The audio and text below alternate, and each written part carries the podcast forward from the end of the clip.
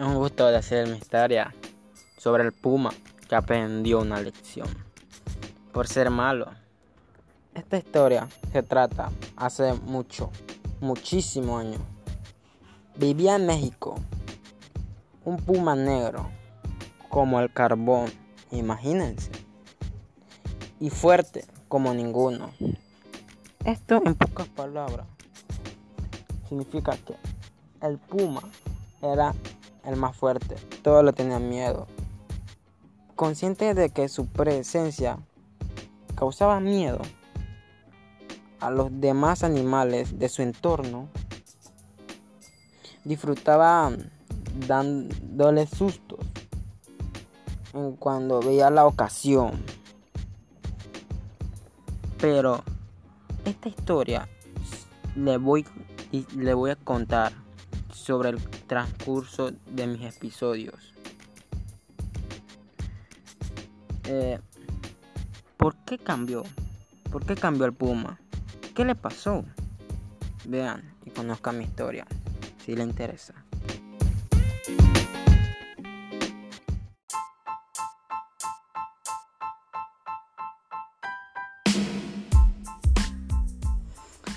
En el otro episodio les conté era el puma.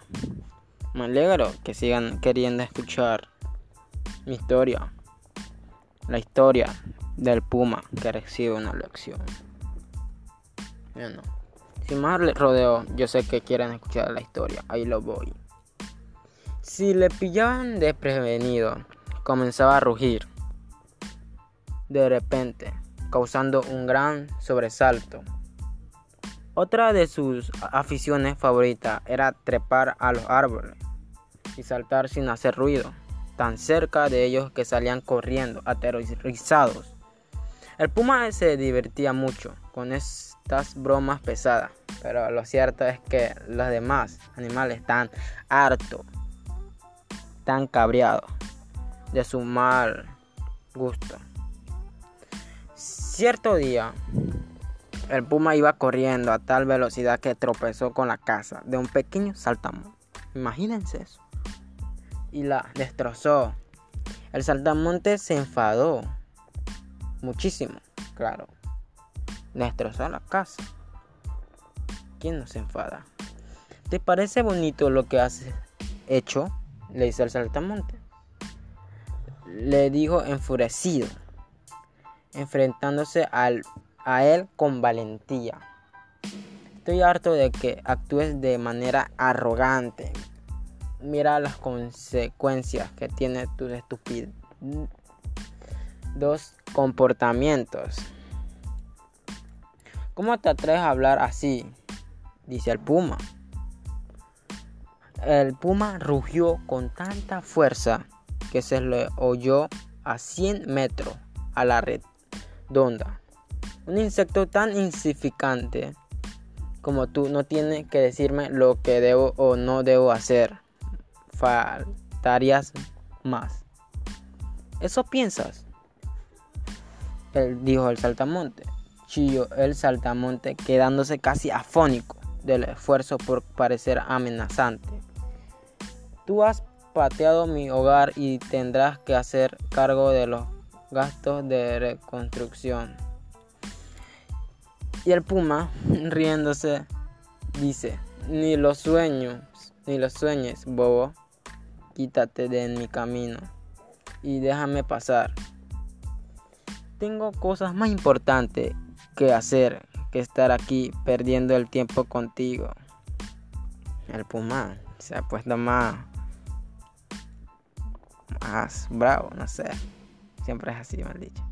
El puma se disponía a alargarse sin dar su brazo a torcer, sin ni siquiera pedir disculpa. El saltamonte está enfurecido. ¿Cómo eres tan valiente y te crees más fuerte y listo que nadie? Te reto a luchar, dice el saltamonte. Mañana a esta hora nos enfrentaremos aquí mismo. Yo reuniré a mi ejército y tú al tuyo. Ya veremos quién gana. Está bien, dice el puma. Tú y los tuyos tendréis vuestro merecido y aprenderéis a respetarme. Vociferó el puma, convencido de que el listillo del saltamonte tenía todas las del perder. Ambos cada uno por su lado fueron en busca de su tropa. El saltamonte reunió a sus amigas, las avispas, el puma a algunos de sus colegas zorros. Cuando llegó la hora fijada aparecieron los dos bandos, dispuestos a enfrentarse en campos abiertos. Se miraban unos a otros con desprecio, vigilándolo cada movimiento. Uno de los zorros con más experiencia en este tipo de situación decidió que era el momento de atacar. Miró al puma para pedir su aprobación y cuando ésta asintió con la cabeza, animó a los demás a lanzarse contra los contrincantes. El ataque que no quede, quede ni uno de esos insectos. El saltamonte reaccionó y también gritó a su ejército de avispas. Vamos chicas, esto va a ser pan comido. Al ataque. El puma y los zorros eran mucho más grandes en tamaño y fuerza, pero contaban con el arma secreta de la avispa que sacaron con sus afilados aguijones y los clavaron sobre los lomos de sus enemigos una y otra vez.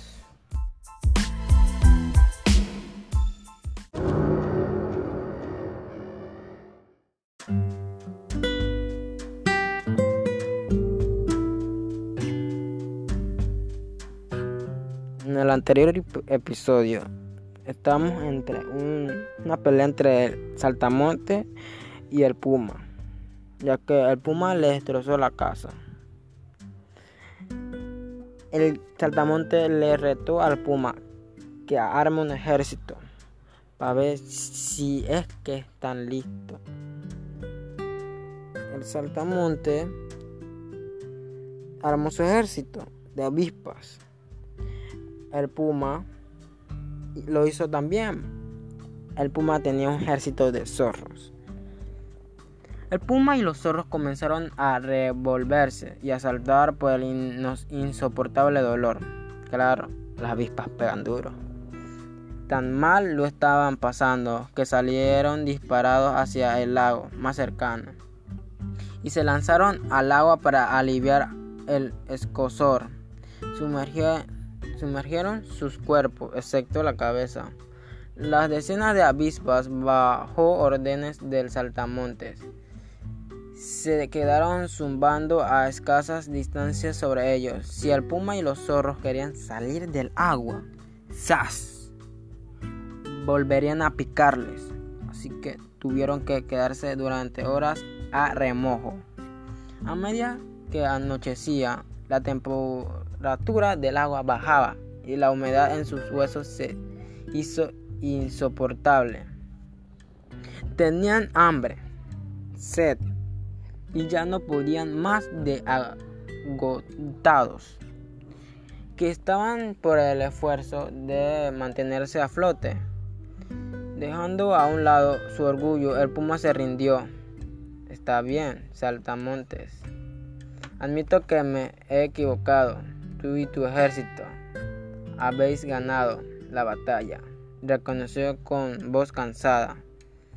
El puma se sentía muy humillado, pero no le quedaba otra opción. El saltamonte suspiró y aplaudió a sus fieles amigas, las avispas, como agradecimiento por su ayuda. Después miró a los ojos del, al puma. Espero que haya aprendido la lección. La fuerza no es lo más valioso que uno tiene, tampoco lo es el tamaño, ni el creerse mejor que los demás y que te quede claro, porque pequeños que seamos, algunos unidos podemos vencer al más poderoso. Esta es la lección que tuvo el puma. El saltamonte le dio una lección por ser creído. ojalá que ustedes no sean así. Ojalá escucharan, escucharan todos mis episodios. Si escucharon, los alegro. Y muchas gracias.